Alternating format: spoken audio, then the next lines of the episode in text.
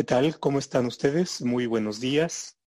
Eh, en primer término, les agradezco muchísimo a todos eh, ustedes y a quienes se van conectando que hayan destinado este tiempo, eh, considerando que el sábado pues siempre es un día particularmente familiar y que bueno, el hecho de que ustedes tengan en perspectiva que podemos tener algo eh, que puede resultar importante para su quehacer, sus reflexiones. Eh, por supuesto, es un gran honor.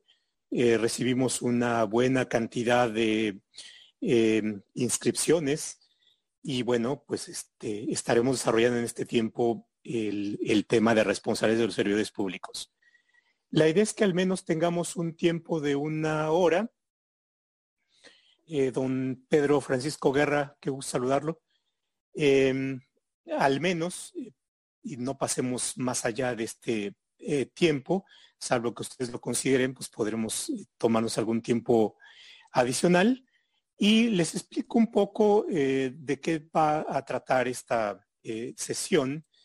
hemos estado desarrollando en esta plataforma IntelliJuris una serie de mesas, de temas, e inevitablemente surge la cuestión relacionada con qué tan bien o qué tan mal están actuando las autoridades, no solamente federales, sino estatales y municipales, y por tanto cuáles son los resultados que se van dando o cuáles pueden ser los resultados para bien o para mal.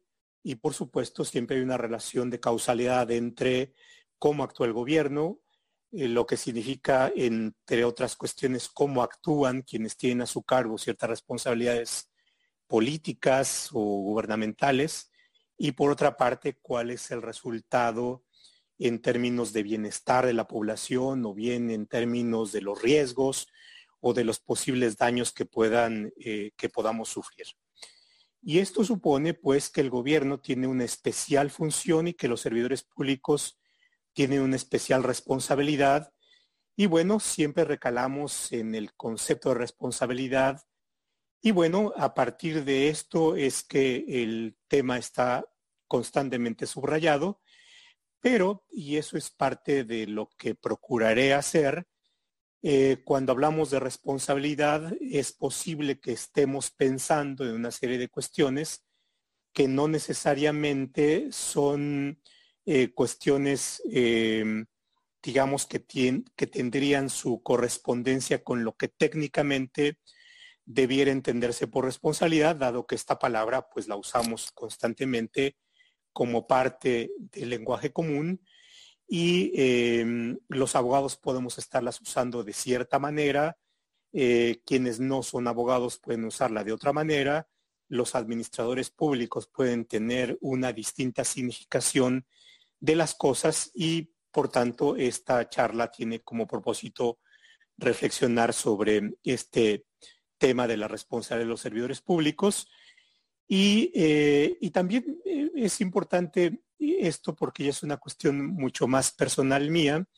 Estoy en el proceso de revisión de una serie de textos y eh, a partir de lo que uno va encontrándose, pues eh, una parte importante es que cuando uno regresa a viejos textos, pues por supuesto ya no los ve uno de la misma manera eh, y el hecho de que pasen los años y de que en estos años haya nuevas lecturas o de que uno vaya viendo eh, qué es lo que sucede en la realidad, lo lleva a uno a repensar estos conceptos básicos de responsabilidad. Y, por otra parte, pues por supuesto lo que está sucediendo en la realidad eh, también me parece que se eh, requiere de una reflexión más detenida, más profunda, con nuevos ojos, porque en la práctica, y aquí tiene otro, otro componente de la charla, eh, cuando uno habla de la responsabilidad de servidores públicos, por ejemplo, los abogados estamos pensando en varias cuestiones. ¿Cuál es eh, de qué manera esto puede ser útil para el caso que estamos llevando, para la consulta que nos han formulado, eh, o qué relevancia tiene que pensemos en estos conceptos, por ejemplo, cuando eh, al leer la literatura en el tema o al ver la jurisprudencia aplicable al caso, esté presente cuestiones tales como la aplicación de los principios del derecho penal a las responsabilidades de los servidores públicos en particular o al derecho eh, sancionador administrativo en lo general y por tanto de qué manera eh, podemos eh, aplicar o hacer esta, este injerto de los principios del derecho penal al derecho disciplinario, al derecho administrativo sancionador, lo cual para quienes no son abogados o siendo abogados tienen otro tipo de materia resultará eh, a lo mejor mucho más alejado de lo que vemos, pero que tiene que ver con cuestiones prácticas y cotidianas. O bien, si es que queremos ser mucho más puntillosos y mucho más em, complicar más las cosas, em, en materia de responsabilidad de servidores públicos hay una ley que no solamente tiene una aplicación federal, sino también alcanza a los estados y a los municipios, que es la Ley General de Responsabilidades Administrativas. Y en esta ley eh, se establece eh, que eh, el estándar de prueba o las pruebas estarán em, ligadas a una valoración que implica un estándar probatorio que es fraseado, al igual que en el derecho penal, y que es el estándar más allá de la duda razonable. ¿Qué significa esto de más allá de la duda razonable? Si a ustedes les gustan las películas de abogados americanas, pues verán eh, muy frecuentemente esta palabra es, eh, la tarea de los abogados es plantar una duda razonable en el, en el jurado y por tanto si hay una duda en el jurado que está compuesto por personas comunes y corrientes, que no necesariamente son expertas en derecho, y se requieren ciertas reglas de votación. Entonces, si hay una duda, es una duda razonable, es altamente probable que el jurado declare la inocencia de la persona. Y esto, pues, por supuesto, refuerza la idea de que cuando estamos ante una responsabilidad administrativa y de servidores públicos, entonces tenemos que aplicar el estándar de prueba como si se tratara de un juicio penal y también em, si eh, la jurisprudencia de la Corte ha dicho que tenemos que aplicar los principios del derecho penal, pues entonces pensamos que estamos ante una, una materia y por tanto un procedimiento en donde hay que verlo como si se tratara de un juicio en materia penal. No quiero dejar pasar eh, por alto que lo cierto es que cuando estamos en, presencia de esto, también los tribunales han dicho que tenemos que hacer una modulación o una matización de los principios del derecho penal y por tanto, cuando los aplicamos a la materia administrativa, tenemos que hacer este ejercicio de modulación o de matización y por supuesto siempre nos quedamos con la pregunta y bueno, ¿qué demonios significa esto de la modulación o de la matización de los principios del derecho penal al derecho administrativo sancionado? Bueno, pues eh, de alguna manera como provocación escribía que hay una mala influencia del derecho penal en el derecho administrativo. Y bueno, ya menos en broma y más en serio, yo creo que sí hay una mala influencia de los principios del derecho penal y del al derecho administrativo. Bueno, entonces, em, y dejo aquí esta parte de provocación. Ahora, eh, pero para resolver problemas del estándar de prueba, para resolver cuestiones tales como qué significa esto de la modulación o de la matización de los principios del derecho penal, o bien si tenemos que repensar si ante lo que estamos es ante una cuestión distinta al derecho penal y que por tanto, em, cuando pensamos que hablamos de sanciones, eh, tenemos que hacer esta traslación de lo que ha estado pensado para las penas, que es aquello de lo que trata el derecho penal, eh, tendríamos que hacer algún ejercicio de traslación o bien tendremos que pensar que primero hay que ver cuál es la racionalidad de la sanción administrativa frente a las responsabilidades administrativas y bueno, ver después efectivamente si esto se parece al derecho penal o bien tendríamos que eh, pensar que estamos frente a otra cosa y por tanto que lo relevante es pensar que estamos frente a otra cosa y como ejercicio eh, de segundo orden, ver eh, hasta qué punto nos funcionan o hasta qué punto desvirtúan o em, nos llevan en un cauce distinto que terminemos traicionando cuál es la racionalidad o la finalidad de los de las sanciones administrativas y de las responsabilidades administrativas. Entonces, este es, sigo en esta parte de la problematización antes de meterme a aquello que me interesa. Entonces, em, termino con lo siguiente. Cuando hablamos del derecho penal estamos, como su nombre lo indica, frente a una materia que tiene como em, objeto principal conductas que ameritan una pena. Y por tanto, la ordenación de las penas y la lógica de las penas las encontramos en el Código Penal. El Código Penal no es más que un ordenamiento jurídico que contiene un catálogo de conductas que han sido eh, consideradas que ameritan una sanción, la sanción más alta que el derecho en el derecho moderno, el derecho em, eh, debe establecer precisamente porque afectan algo que se considera que son bienes jurídicos muy valiosos y que por tanto merecen eh, las sanciones más fuertes y que éstas deben ser racionalizadas con esta cuestión del derecho penal. Y aquí tenemos una primera cuestión. Cuando vemos hacia responsabilidades administrativas, el foco de atención, más que estar en las sanciones o en las penas administrativas, está en las responsabilidades. Y por tanto, las, las sanciones tienen, eh, tienen que ver con algo que me parece que es lo fundamental y que son las responsabilidades. Y por tanto, el concepto básico, el concepto eje, el concepto que amerita una mayor reflexión antes que el de las sanciones, es el de las responsabilidades. Y aquí es donde está esta cuestión.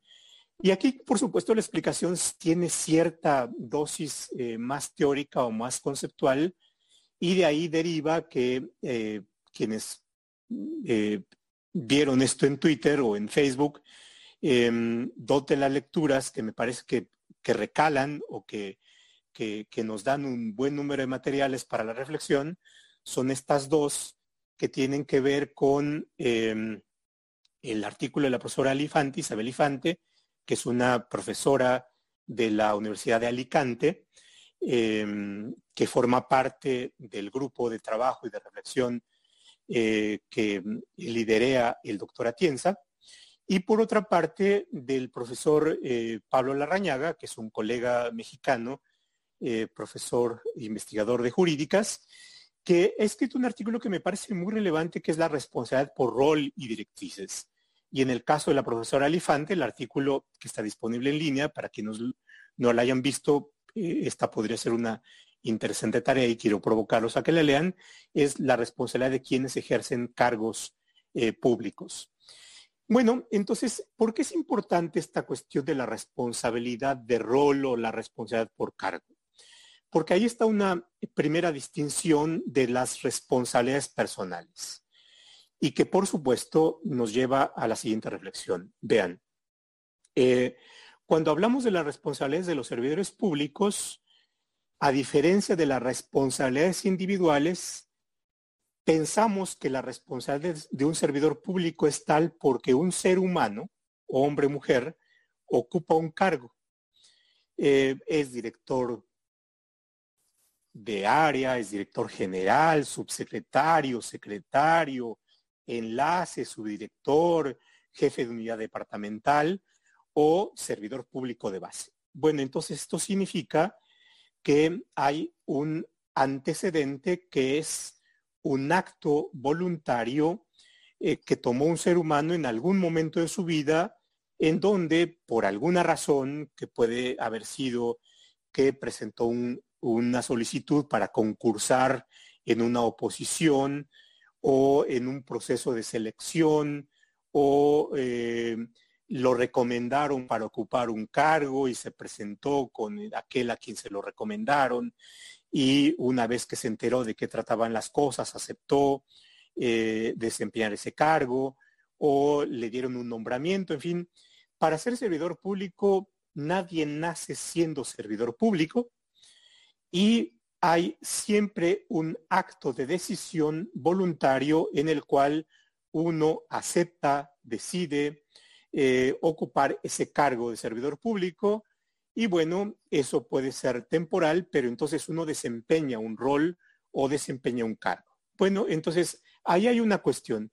Uno ocupa un cargo, un empleo, una función em, pública. Ahora, la siguiente cuestión está en, y por tanto, eso significa que uno se pone una cachucha, ¿no? Y la cachucha es la de servidor público para, para decirlo de una manera muy coloquial.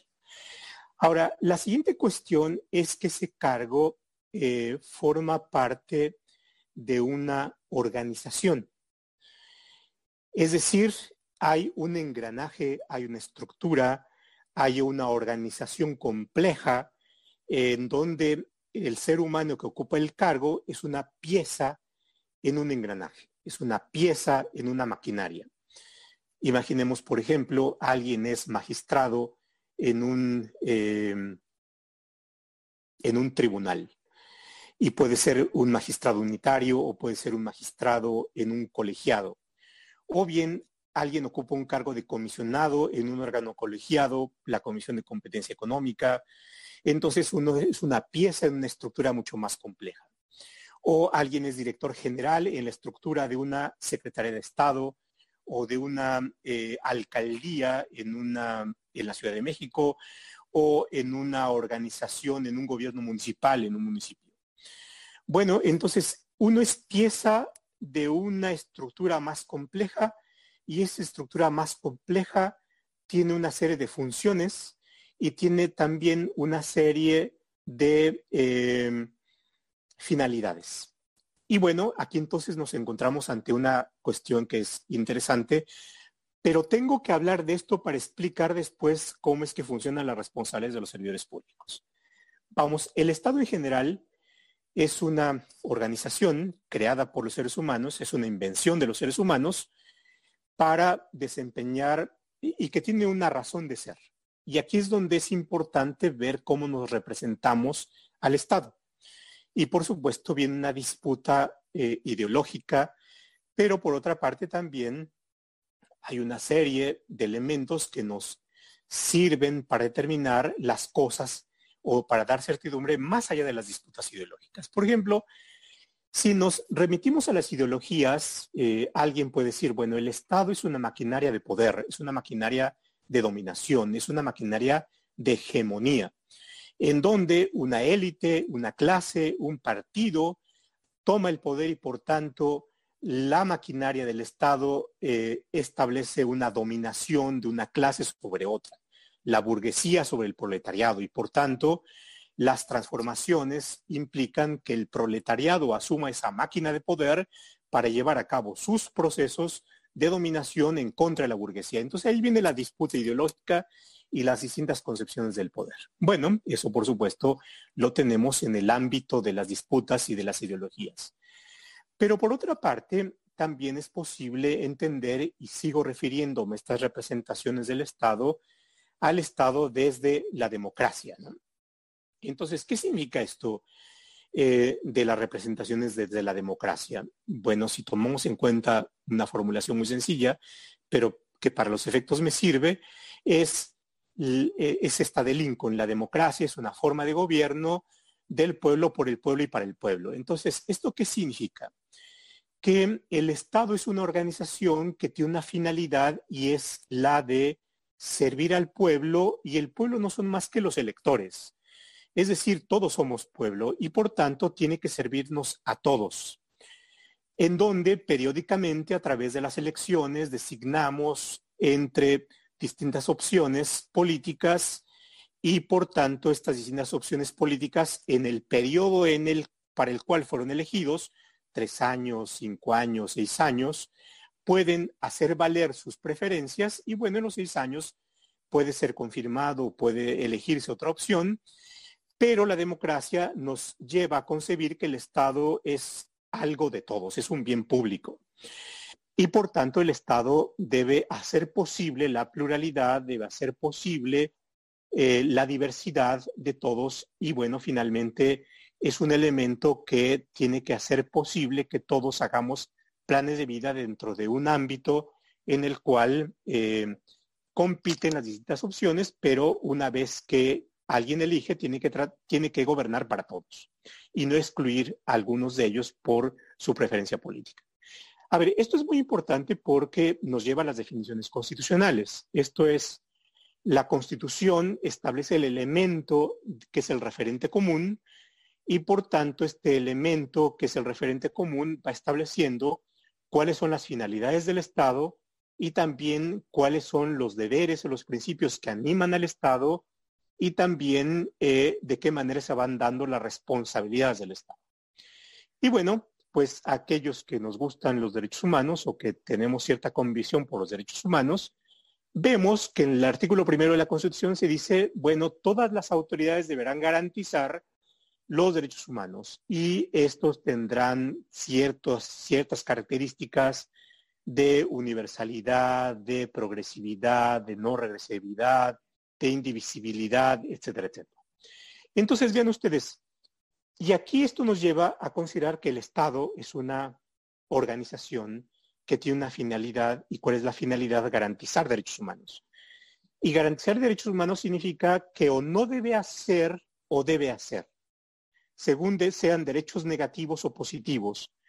Y por tanto, la garantía no solamente significa que debe haber procedimientos jurisdiccionales para evitar que haya actos arbitrarios y por tanto detener al Estado para que no afecte garantías o ámbitos o esferas del gobernado, sino también debe hacer y debe dar ciertos resultados. Y esto no está solamente ligado con los derechos prestacionales. En uno de los webinars planteábamos o relacionábamos esto con la em, eh, con, el buen gobierno. Y el ejemplo que planteábamos era uno, y esto simplemente para ilustrar el caso. La Constitución dice que es un derecho humano, eh, tenemos derecho humano al agua. Bueno, ¿qué significa esto del derecho humano al agua? Bueno, es una prestación y por tanto hay que satisfacer el derecho humano al agua. Y esto nos lleva a, bueno, ¿qué significa satisfacer? si vemos los estándares o los parámetros internacionales, nos da ciertas características. El derecho al agua tiene que ser accesible, tiene que ser asequible, eh, tiene que darse al menos una cierta cantidad para satisfacer necesidades básicas. Y y esto, por supuesto, nos lleva a ver en qué condiciones tiene que ser satisfecha el derecho humano al agua eh, eh, ante el servicio de agua potable. Entonces, Ahora estoy, eh, no estoy en la Ciudad de México, estoy en otra ciudad y la ciudad me proporciona agua potable. Entonces yo puedo ir con un vaso de agua potable, un vaso, abrir la llave del agua potable y tengo la duda de si puedo beber directamente del vaso. ¿Por qué? Pues porque es posible que si yo tome agua del vaso me enferme del estómago y por tanto tenga mejor que optar por comprar un garrafón de agua o por comprar agua embotellada para evitar el daño. Y, ahí entonces nos enfrentamos al tema de la calidad, la calidad del servicio de agua potable. Si tengo agua de buena calidad, entonces yo podría tomar sin riesgo esa, esa agua. Si no la tengo, entonces me implicaría un costo adicional. Entonces, ¿por qué doy este ejemplo? Porque lo que importa es em, no solamente que el Estado me dé el servicio de agua, sino las condiciones de calidad en las que me prestes este servicio. Y por tanto, veanlo ustedes, aquí el servidor público es una pieza que forma parte de una maquinaria que si funciona bien, entonces nos va a dar servicios y derechos de buena calidad no solamente en el agua potable, sino en la justicia, en la educación, en eh, la seguridad pública, en em, la salud. Y entonces tenemos que ver a la responsabilidad del servidor público en el contexto en el cual es una pieza de una maquinaria más amplia o de una organización más compleja que si funciona bien, entonces nos da buenos resultados y nos da, y esos resultados significa bienestar. Si funciona mal, entonces el resultado es malos derechos, malas condiciones y por tanto eh, realidades distintas, así, funciona bien esto. Bueno, entonces eh, ahí está una de las cuestiones, es cuando hablamos de la responsabilidad de los servidores públicos, eh, tenemos que contextualizar y tenemos que regresar a los conceptos básicos. Vean. Bueno, entonces, ¿cómo es que es, y, y, ahí tiene mucho más sentido hablar de la responsabilidad del cargo, la responsabilidad del rol. Entonces, cuando un servidor público asume un rol, no es el que llegue José Roldán a ese cargo y entonces José Roldán desempeñe eh, esa función a partir de la propia idea que José Roldán puede tener de lo que es ser un director general, un secretario, un jefe de unidad departamental o un subdirector, eh, sino que asume un rol o asume un libreto predeterminado normativamente y entonces esa idea, entonces la personalidad o el estilo personal tiene que dar lugar a cuál es la configuración del cargo. ¿Ven? Bueno, entonces, ¿cómo está conformado el cargo? Bueno, el cargo, dependiendo de cuál sea su lugar en la jerarquía, puede estar conformado por eh, la Constitución, es decir, la Constitución configura los cargos del presidente de la República, del senador, del gobernador, del diputado y, eh, y, también va estableciendo esto que llamamos los perfiles. Entonces dice la Constitución, el presidente de la República tendrá las siguientes facultades y funciones. Una ley orgánica puede decir el secretario de Energía o de Educación Pública tendrá las siguientes funciones y facultades y obligaciones. El reglamento interior también podrá establecer cuáles son las facultades. El manual de organización va a establecer cuáles son las funciones, que no necesariamente facultades, sino tareas. Entonces, lo que vamos teniendo son roles que nos van estableciendo este tipo de, em, roles. Entonces, los roles están preconfigurados por la normativa que establece las competencias, las atribuciones, las facultades, las funciones, las tareas. Entonces, cuando yo asumo como servidor público un rol, ya tengo un libreto predeterminado en la obra de teatro, que es la función pública. Y entonces, así como en las obras de teatro que dice, a ver, eh, ¿cuál es la obra? Pues el mercader de Venecia. Y hay un personaje que se llama el mercader bueno, ¿cuál es el diálogo que tiene que estar establecido el mercader? Entonces, yo, no puedo llegar a reinventar el papel si es que quiero interpretar la obra del mercader de Venecia, entonces tengo que repetir el diálogo que está predeterminado. Y a lo mejor hay un margen de libertad de interpretación en donde yo puedo ponerle mi propio sello, pero a partir del rol, ¿no? Entonces, ahí lo que tenemos que ver es cómo está preconfigurado el rol. Y por supuesto, no solamente está ahí, sino también el rol está preconfigurado por cuáles son las obligaciones o los deberes o las directrices o los principios que tiene que observar un servidor público. Y la Ley General de Responsabilidades o el 134 constitucional, cuando habla de los recursos del Estado, dice, bueno, los servidores públicos tendrán que desempeñar eh, su, uh, función o administrar los recursos con eficacia, con honradez, con economía, con eh, transparencia o, desempeñarlo con lealtad, en fin. Em, entonces, el rol está preconfigurado con todos estos elementos. Entonces, véanlo ustedes. Ahí ya tenemos en, cuenta las normas, más las ideologías están desplazadas y adquieren cierta certidumbre eh, con las normas con los deberes, con las obligaciones, con las competencias, con las facultades, y entonces las responsabilidades de los servidores públicos van a ser eh, valoradas en función de cuál es la, eh, la función. Y aquí meto un concepto que tiene que ver con las lecturas eh, de la profesora Elifante y del profesor Larrañaga. Entonces, se desempeña la responsabilidad por rol cuando alguien ha aceptado ocupar un cargo y ese cargo tiene un conjunto de funciones, de mandatos determinados para arribar a cierta finalidad. Entonces, la responsabilidad por rol o por cargo tiene que ver con que uno asume para formar parte de una organización más compleja y por tanto esa responsabilidad tiene que ver con un cierto estado de cosas.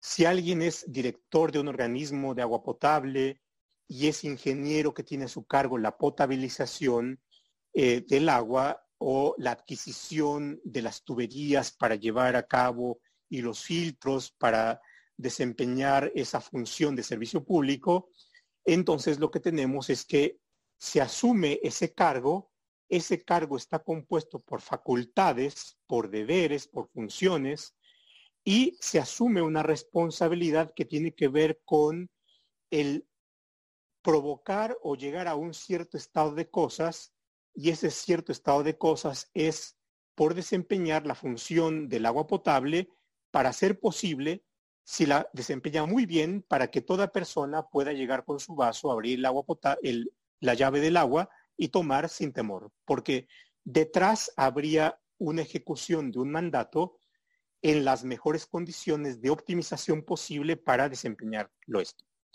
Entonces, esto por supuesto nos lleva a una reflexión interesante y que tiene que ver con el buen gobierno, con cómo desempeñaríamos mejor las funciones públicas y por supuesto pensar que los derechos tienen que ver cómo funcionan de mejor las maquinarias, ¿no? Hay un autor eh, que es un constitucionalista argentino, Roberto Gargarella, que tiene un libro bien interesante y es el de, eh, que se llama así, El cuarto de máquinas de la Constitución. Y la reflexión es muy interesante, la verdad es un libro muy, muy relevante porque analiza eh, al constitucionalismo latinoamericano y hace un estudio muy profuso histórico de qué es lo que ha pasado con el constitucionalismo en, América Latina. Y viene a cuento esto de cuarto de máquina, dice, porque dice, los juristas, los constitucionalistas nos hemos detenido mucho en los derechos. Y eso está muy bien, eh, hay que ocuparse del análisis de los derechos, pero nos hemos ocupado poco de la parte orgánica de las constituciones y de cómo funciona esa parte orgánica y de cómo funciona eso que es el cuarto de máquinas. Y al final de cuentas es, nos hemos ocupado menos del cuarto de máquinas y eso es un déficit en los estudios porque si no eh, nos preocupamos del cuarto de máquinas y de cómo funciona, pues entonces nos hace falta una pieza para que los derechos funcionen bien y, eh, y hay que, por tanto, ver qué es lo que pasa con ese cuarto de máquinas para que las cosas funcionen, ¿no?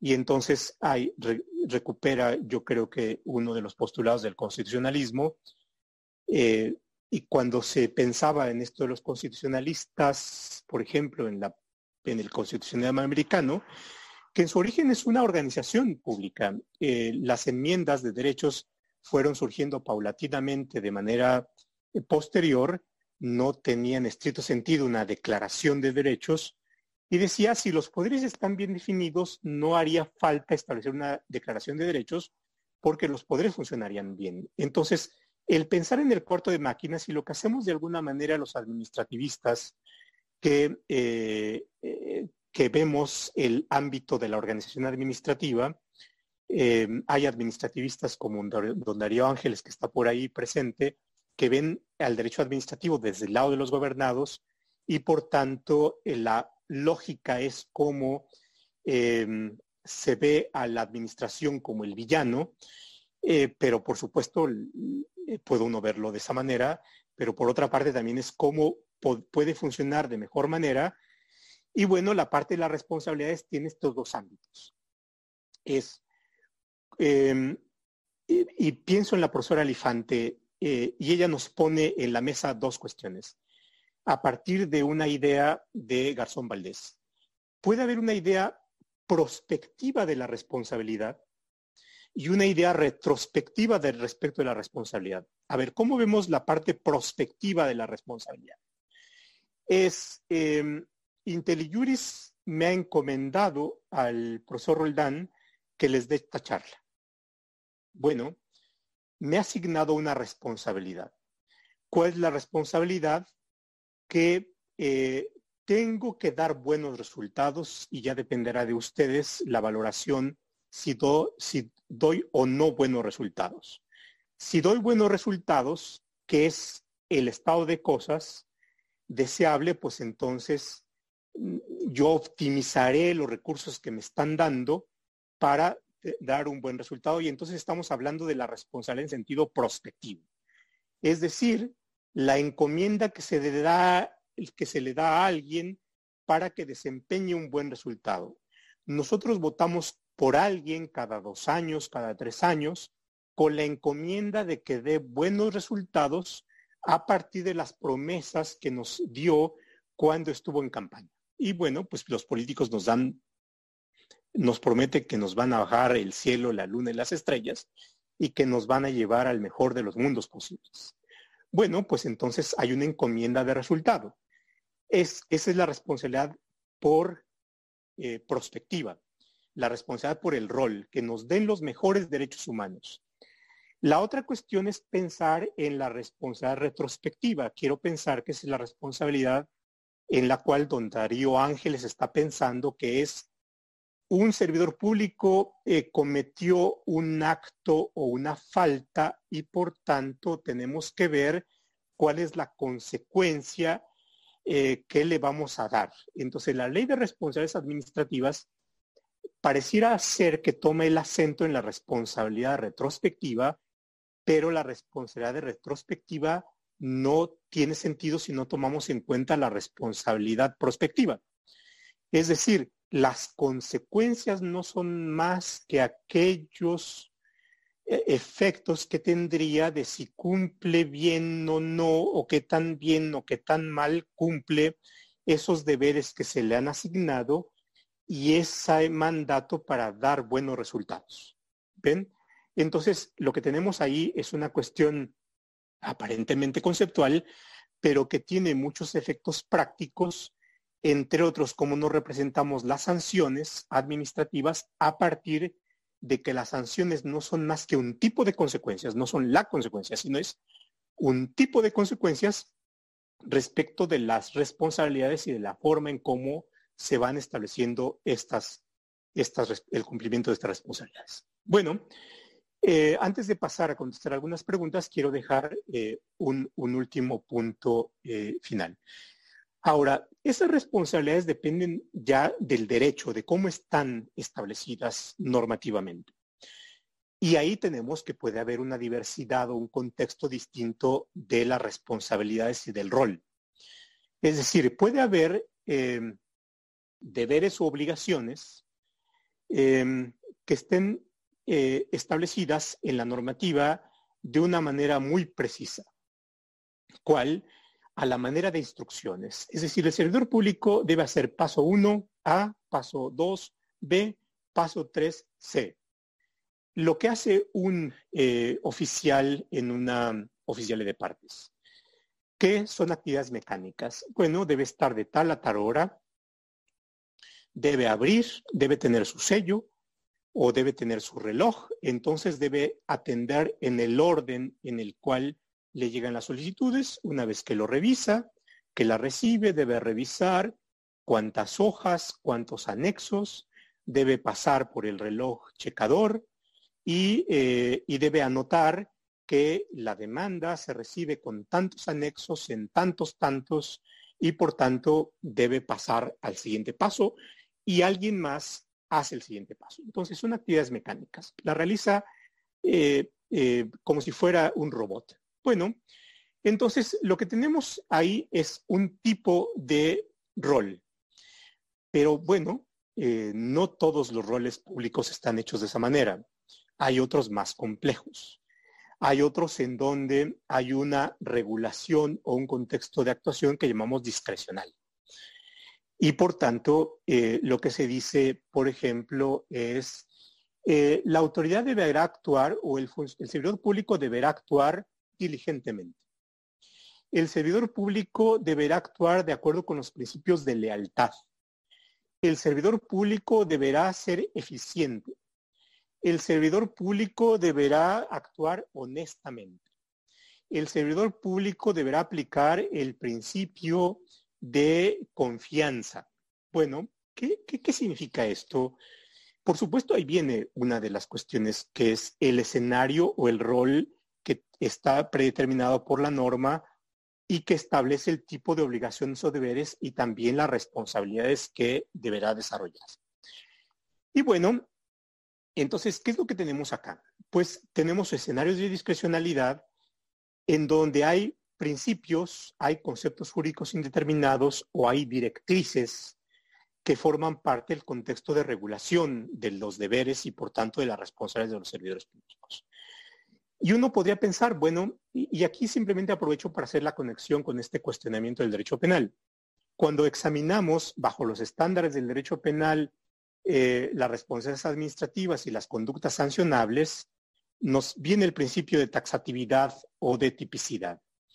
Y por ejemplo, en el conflicto de interés. Bueno, se dice, ah, eh, entre otras cosas, habrá eh, será sancionable cuando el servidor público incurre en un conflicto de interés. Bueno, pero ven ustedes que el, concepto del conflicto de interés no es como una conducta eh, claramente describible en la norma, sino que para conocer y precisar la conducta que puede ser calificada como conflicto de interés, tenemos que recurrir a los principios, a los conceptos jurídicos indeterminados, a las directrices, entre otros el concepto de lealtad. ¿no? Eh, si uno examina la literatura del conflicto de interés, va a encontrar que el conflicto de interés no necesariamente es una invención del derecho público, es una invención del derecho mercantil y es una invención del derecho corporativo. Entonces, y entre otros, remite al, principio de lealtad. Bueno, y cuando nos metemos a interpretar qué es el principio de lealtad, entonces caemos a, una indeterminación, caemos a una descripción de conducta que es mucho más vaga, ambigua. En la vaguedad o ambigüedad no es lo mismo, eh, eh, esto es eh, parte de otra materia, pero, pero tiene que ver, a ver, ¿qué es la lealtad? ¿La lealtad a qué? La lealtad de un partido que ocupó eh, un, que ocupó que ganó las elecciones, la, la, lealtad a la ideología del partido que ganó las elecciones, la lealtad al funcionario que lo nombró o la lealtad a la función pública. A ver, porque no necesariamente coinciden la lealtad a la ideología, la lealtad al partido, la lealtad al servidor público que está en superior jerarquía, o la lealtad a la función pública. Es posible que coincidan, pero también es posible que diverjan. Porque probablemente el servidor público, que es el jefe, le pide lealtad a él mismo, pero es una deslealtad a la función pública y a la función que debe desempeñar eh, la institución. Entonces, eh, la indagación de qué tipo de lealtad y cómo entender la lealtad es un terreno problemático. Ven, entonces, lo que tenemos, pues, y, veo la, última parte, y con eso concluyo y doy paso a responder algunas preguntas o algunas inquietudes, es, en la medida en que el servidor público asume un cargo, uno de los elementos centrales es, y que forma parte del entramado, es que, entre otras eh, cuestiones, no es solamente la decisión de aceptar el cargo, sino que también es una condición examinar si la persona que acepta el cargo o a la que se le ofrece el cargo está en las condiciones de aptitud para ocupar el cargo. Y aquí viene otro de los elementos que es desencadenante de las responsabilidades y de, em, y de los resultados o de los efectos o de las consecuencias y es el perfil del cargo. Si reúne el perfil del cargo. Em, esto es, pensemos en, un ejemplo, eh, me he metido con el del agua potable. Bueno, probablemente en los servicios de agua potable municipales o estatales haya un cargo que es el de sanitizador del agua potable. Bueno, ¿y qué significa? Pues que debe ser alguien con el conocimiento suficiente para saber eh, de en qué condiciones, con qué productos se sanitiza el agua eh, y por tanto que sea un agua potable susceptible de consumo humano o de no provocar reacciones alérgicas o reacciones secundarias. Y eso implica un conocimiento. Entonces, probablemente en el perfil del cargo sea, aquí necesitamos a un biólogo o a un técnico en agua potable que tenga tal perfil, o en, en el caso de los servicios de salud, bueno, se necesita que para ser anestesiólogo tenga tal formación de licenciatura, de carrera técnica o de lo que sea. Porque ese es el cargo que de acuerdo con ese perfil debe reunir el ser humano que ocupe. Bueno, entonces, si el ser humano que ocupa el cargo eh, reúne esas condiciones, pues entonces habrá una adecuación entre el ser humano y el perfil del cargo. Pero si no ocupa, si no cumple esas funciones, entonces ahí tendríamos un primer problema. Y es un primer problema porque quien acepta ocupar el cargo estaría aceptando tener un beneficio para el cual no satisface las condiciones. Pero por otra parte, quien le da el nombramiento acepta otorgar un beneficio a alguien que no reúne las condiciones. Entonces hay la obtención de un fin, de un beneficio indebido y el otorgamiento de un beneficio indebido. Y entonces eso nos produce también una serie de consecuencias eh, distintas. Y ahí tendremos un primer detonador de responsabilidades. Ahora, esto ha sido materia de algunas decisiones. Eh, aquí simplemente eh, remito un ejemplo, el Tribunal de Justicia Administrativa, y con esto concluyo la exposición para dar paso a las preguntas. en el caso del avionazo de Muriño, que pues, todos conocimos, pues, todos aquellos que tenemos cierta edad ya.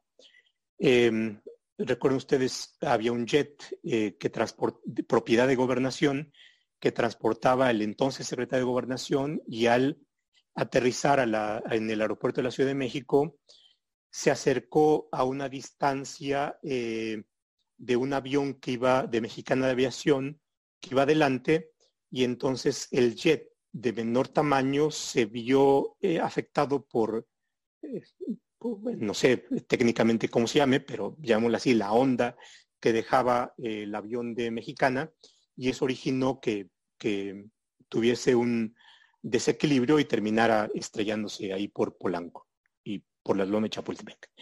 Como resultado de eso, hubo varios muertos y lesionados, uno de ellos fue un eh, joven de unos 30 años, francés, que estaba por ahí eh, en su vehículo y la onda de fuego lo quemó, resultó con quemaduras y demandó responsabilidad patrimonial del Estado. Eh, y condenaron a la Secretaría de Comunicaciones y Transportes a algo así como 30 millones de pesos y más otra cantidad equivalente que fue el beneficio que el seguro eh, que tenía gobernación también pagó. Eh, lo interesante de esto y por qué viene a cuento, porque el, resultado eh, de la condena o la condena, entre otras cosas, tuvo como elemento determinante que en la investigación resultó que los pilotos que tripulaban el jet tenían una serie de problemas para acreditar la formación adecuada. Había ahí unas irregularidades con las constancias de capacitación, el resultado es, los pilotos no, no habían acreditado la capacidad suficiente para tripular ese tipo de jets. Esto es, no cumplían con el perfil del cargo. Entonces, ah, eh, utilizando ya esto más allá del, ejemplo concreto y de sus consecuencias en materia de responsabilidades servidores de, de, patrimonial del Estado, y lo trasladamos al tema de responsabilidades servidores públicos, si alguien no cumple con el perfil del cargo, es como si colocáramos en, ya tenía un valor metafórico, en la administración pública, es decir, en el JET o en el, en, el Estado, a pilotos que no cumplen con el perfil del cargo y por tanto aumentamos la probabilidad de que haya un mal funcionamiento del jet. ¿Sí? Entonces, si esto es así, por supuesto, y si pensáramos que esto es una maquinaria, es una organización que tiene que dar resultados, entonces eh, lo que tenemos es introducir elementos eh, en donde el desempeño siempre va a ser deficitario si es que no cumplen con el perfil del cargo, entre otras cosas. Y por tanto, lo que tendríamos pues es un elemento de fallas. Así es que eh, la responsabilidad por cargo no es solamente una cuestión que dependa de la voluntad, de la buena disposición, del deseo patriótico o bien intencionado de un servidor público, sino tiene que ver también con capacidades, con aptitudes y por tanto con, un saber hacer.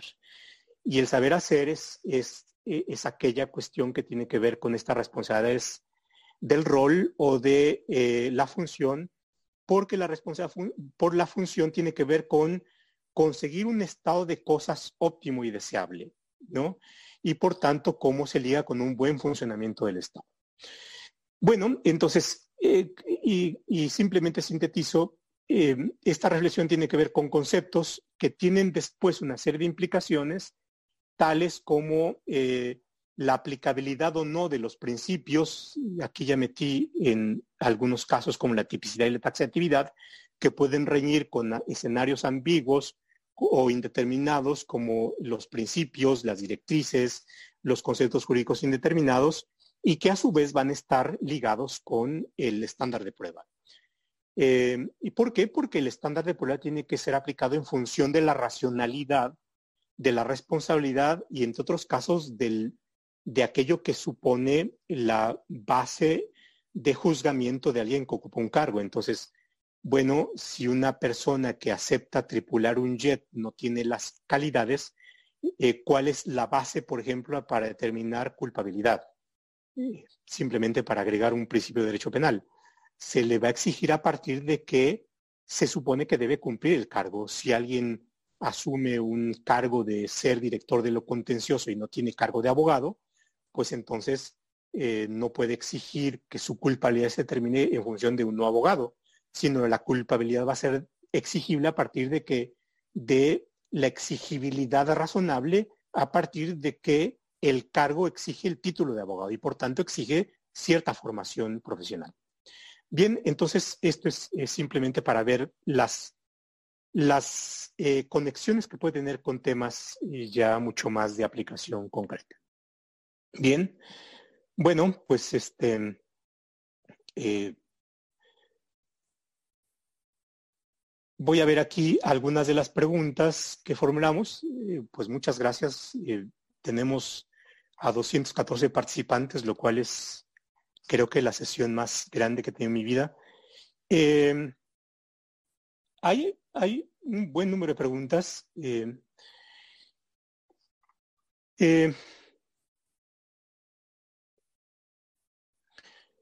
por ejemplo, Dafne tiene una inquietud en materia de pago específicamente en relación con el cumplimiento de deuda ejecutoria de amparo. El fallo protector señala los términos precisos para dar cumplimiento. Ahora bien, las facultades de los servidores públicos están predeterminados dentro de diversas normas. ¿Cuáles son las posibilidades de extralimitar dichas funciones ya preconfiguradas en aras de garantizar los derechos humanos que han violentado en términos del fallo protector? Me parece interesante lo que usted menciona. Eh, la responsabilidad viene desde aquellos que hacen una contratación sin cumplir el perfil establecido en ley. Podemos estar frente al delito de fraude cometido por el servidor público por aceptar un cargo para el cual no cumple con el perfil. Eh, cree que los códigos de ética que deben emitir los órganos internos de control y que contemplan conductas de los servidores públicos en el desempeño de la función rompen con el principio de reserva de ley, dado que ante el incumplimiento del mismo por el servidor público es susceptible de sanción. Eh, podría, eh, habría que entender entonces el estándar de más allá, más allá de la duda razonable en materia administrativa. Eh, ¿Cuál es la cadena de transmisión de la responsabilidad del servidor público y la responsabilidad patrimonial del Estado? Tenemos una ley de responsabilidades administrativas generales, la cual debe observar también las entidades federativas, tienen sus propias leyes. Es necesario y funcional que cada entidad federativa también haya reglamentado. Eh, don Darío Ángeles, no vemos a la administración como villano, pero sí como un riesgo constante a los derechos. No, no se desdiga, don, don, don Darío. ¿Cuál es su opinión acerca de la creación del Comité Técnico Especializado de Información sobre Corrupción, recién integrado? Eh, vamos, eh, muchísimas gracias. Como ustedes pueden, ustedes ya habrán leído las, las preguntas, por ahí se da cuenta de la bibliografía em, por nuestro jefe de, de operación. A ver, procuraré reconducir las preguntas que hay al tema este de la responsabilidad. Eh, como ustedes pueden ver, hay alrededor una serie de problemas que están girando, pero mm, eh, yo quiero atraerlos a esta parte central, es decir, si no tenemos claro cuál es la racionalidad de las responsabilidades administrativas, podemos tener el riesgo de sesgos. Esto es, la tipicidad, la culpabilidad, eh, la reserva de ley, que han sido pensados, acuñados y muy trabajados para el derecho penal están muy bien en el derecho penal. Pero cuando queremos em, trasladarlos y hacer dicho muy groseramente, un copipasteo de la jurisprudencia penal a los casos administrativos y por tanto hacer un corte y pega, tenemos un riesgo. ¿Y cuál es el riesgo? Primero de hacer un injerto de algo que está muy bien en el derecho penal en una planta que no es el derecho penal, sino es el derecho administrativo y por tanto este injerto nos puede llevar a alterar la racionalidad de la responsabilidad administrativa y por tanto la racionalidad de algo que es subordinado, que son las sanciones administrativas em, frente a las responsabilidades administrativas. Entonces, ese es el riesgo, es un sesgo.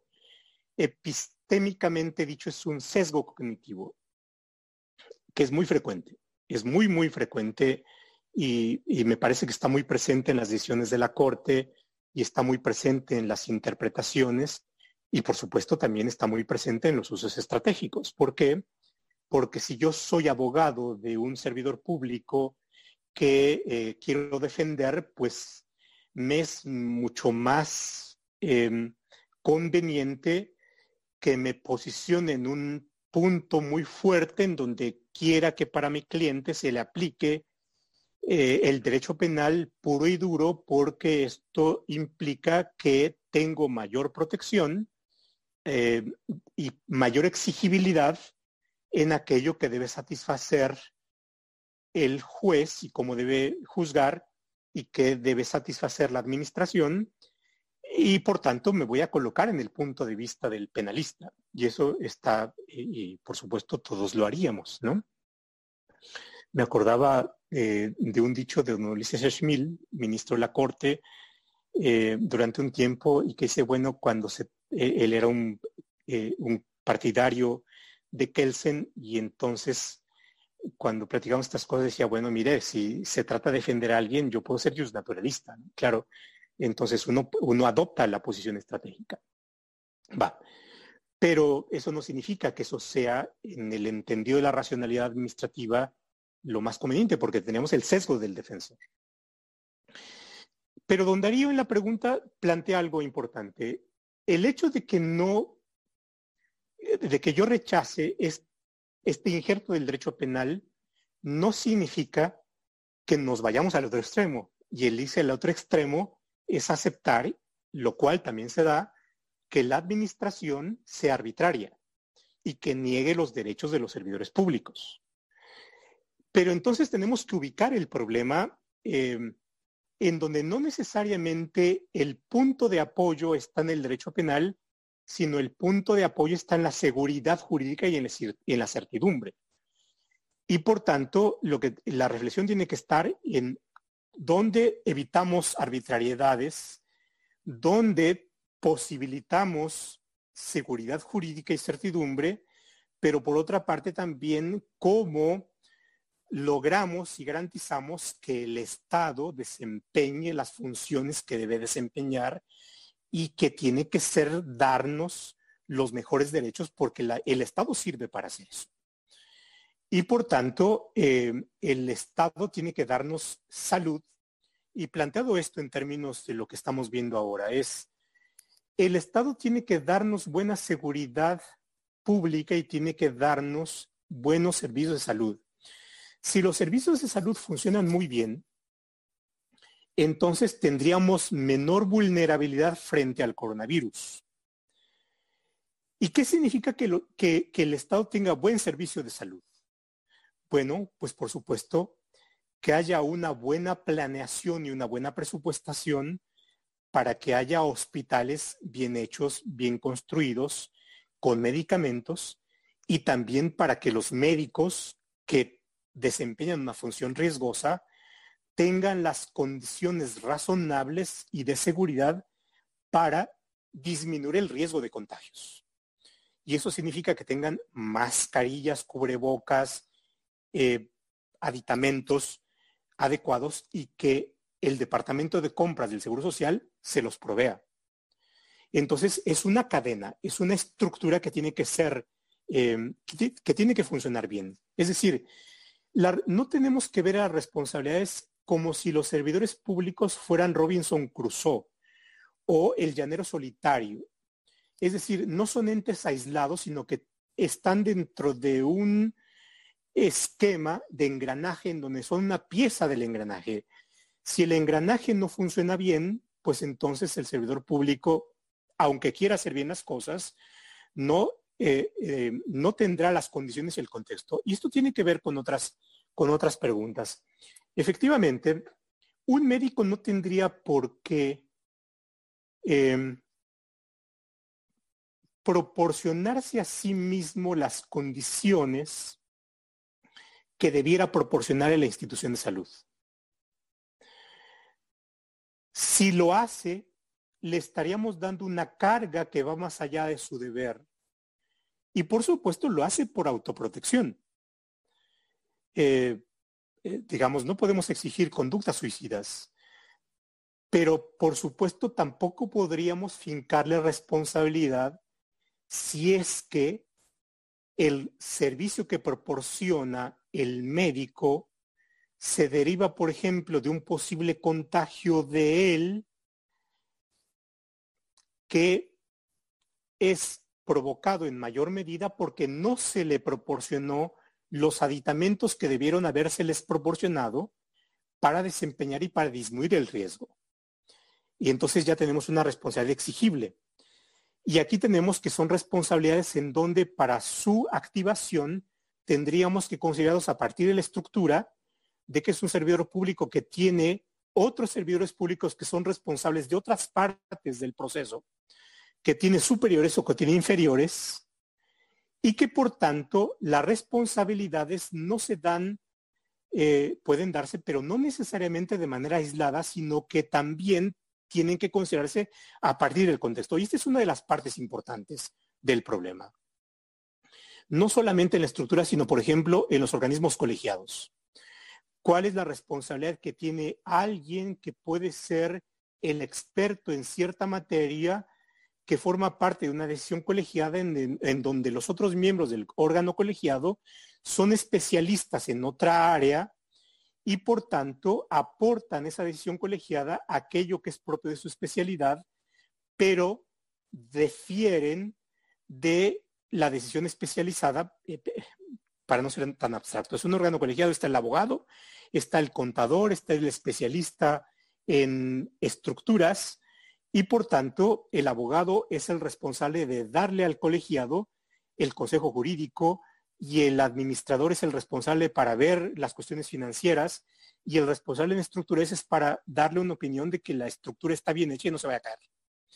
Si le pedimos al abogado que responda de la misma manera como si fuese un ingeniero en estructuras y no lo es, pues entonces estamos asignando una responsabilidad que va más allá de su expertise y su conocimiento, pero sí es responsable de verificar que el contrato de compras o de lo que sea está bien formulado y esto no se le puede pedir al ingeniero en estructuras. Entonces, tenemos una cuestión sistemática.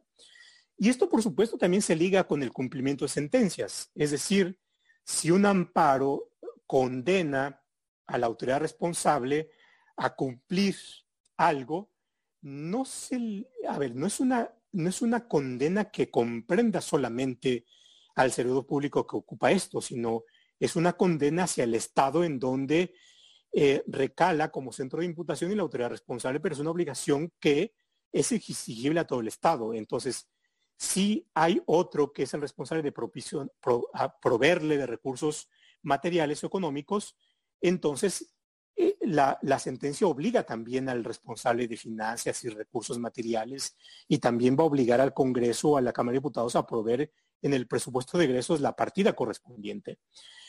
¿Por qué? Porque no son responsabilidades que se den en el, marco, en el ámbito del eh, individual o aislada. Y entonces, por supuesto, ahí tenemos pues estas, estas, otras eh, cuestiones. Bueno, entonces eh, hay pues un buen número de, de preguntas en, en, este sentido. por supuesto, cuando establecemos el fincamiento de responsabilidades, em, tenemos una estructura normativa eh, muy peculiar y para no abusar de su tiempo, con esto me iría caminando a la conclusión de la sesión, compleja. Y ahí hay una diferencia con el derecho penal. Digamos, el derecho penal es el código penal fundamentalmente. Y la reserva de ley nos indica que la determinación de conductas debe estar fundamentalmente, en principio, en el eh, Código Penal. Eh, en el derecho administrativo hay una estructura normativa distinta, porque en el derecho administrativo hay una relación de colaboración diversa entre la ley y los reglamentos y las normas subreglamentarias. Y esto llega hasta los códigos de conducta. Es decir, la estructura normativa del derecho administrativo es radicalmente distinta a la del penal. Y ese es uno de los riesgos. Cuando queremos aplicar el concepto puro y duro de reserva de ley al concepto eh, de reserva de ley en el derecho administrativo, estamos aplicándolo de manera distinta. Y estamos haciendo un injerto que, que no va nunca a hormar en el derecho administrativo. ¿Y por qué no? Porque los roles de conducta, la configuración de las conductas, por supuesto, están en la ley de responsabilidades administrativas, pero las responsabilidades administrativas solamente tienen una parte de las conductas. Em, dado como se hizo la ingeniería o la arquitectura de responsabilidades, em, que se estableció una competencia dividida entre el Tribunal de Justicia Administrativa y los órganos internos de control, hubo necesidad de precisar en la mejor medida posible a qué le correspondía al tribunal y qué le correspondía a los órganos internos de control, y de ahí que las faltas graves tuviesen un fraseo que, que se pareciera al derecho penal, pero que no es derecho penal.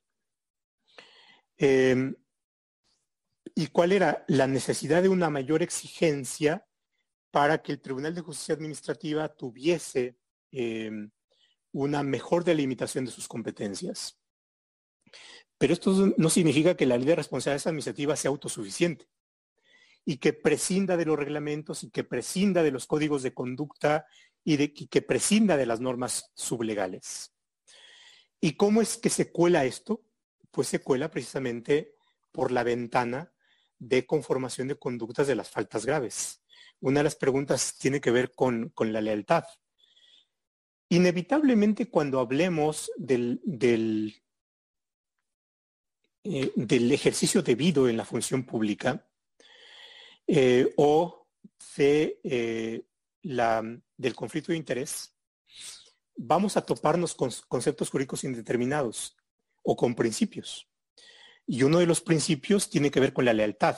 A ver, cierto es que los códigos de conducta son establecidos en la ley de responsabilidades administrativas como aquellos que pueden eh, en caso de infracción, ser em, materia de faltas no graves. Y los, y los códigos de ética o los códigos de conducta no solamente están conformados por descripciones de conducta, sino también recurren a los principios. Pero los principios no, se limitan solamente a los códigos de conducta. El 134 em, de la Constitución y la lealtad y la honradez y la eficacia y la eficiencia va a ser muy determinante, por ejemplo, para determinar cuestiones tales como el desvío de recursos o la o cuestiones tales como la em, el conflicto de interés. Y, me detengo en esta parte de la lealtad. La lealtad finalmente tiene que ver con em, un concepto en que si queremos interpretarlo de la misma manera como interpretaríamos la taxatividad, entendiendo por taxatividad la exactitud o concreción con la cual una conducta debe estar descrita, si lo trasladamos a cuestiones tales como el conflicto de interés, esto puede resultar altamente complejo. ¿Por qué? Porque es posible que el conflicto de interés lo podamos encontrar en la normativa administrativa con cuestiones eh, mucho más eh, concretas. Por ejemplo, en la ley de competencia económica encontraríamos casos en donde los comisionados tienen que excusarse de intervenir en ciertas decisiones y la misma ley establece eh, casos muy concretos en donde hay conflicto de interés. Bueno, podemos tener ese tipo de normativa. Entonces vean ustedes, ahí al menos la ley de responsabilidades administrativas tiene que comunicarse o conectarse con la ley que regula el funcionamiento del órgano, que es la Comisión de Competencia Económica. Y ahí entonces encontramos por vía de remisión o por vía de integración normativa eh, mayor concreción a lo que es el conflicto de interés. Pero de todas maneras, aunque recurramos a esto, vamos a encontrar cuestiones indeterminadas y tenemos que finalmente reconducir la determinación a cuestiones tales como la lealtad. Bueno, la lealtad es un principio. Y ahí tenemos que verlo en, el, en, el, en, cuestiones concretas, considerando cuál, cuál es la función que desempeña el órgano, cuál es el estado de cosas que eh, tiene que llegar, cuál es la posición que tiene el, em, el servidor público, cuáles son los intereses en disputa. Y la identificación de los intereses nos lleva ya a cuestiones indeterminadas o de mayor eh, ambigüedad o, de mayor vaguedad. Y por tanto tendríamos que eh, e, establecer la decisión o la determinación de conductas a partir de estas cuestiones mucho más em, extrañas al derecho penal y a veces no tanto, porque el derecho penal también, em, en las charlas que he tenido con magistrados administrativos o penales, han dado ejemplos muy interesantes de que también se recalen cuestiones de, cierta ambigüedad o que también el principio de reserva de ley no es absoluto. Por ejemplo, en cuestiones tales como los delitos ambientales, em, el tipo penal tiene que recurrir para determinar las especies en peligro de extinción o para determinar algún otro tipo de casos en normas administrativas que van, em, eh, digamos, no teniendo su piso tan firme en la reserva de ley o eh, tienen que eh, ver cuestiones de mayor ambigüedad en donde la taxatividad también no, no es tan precisa.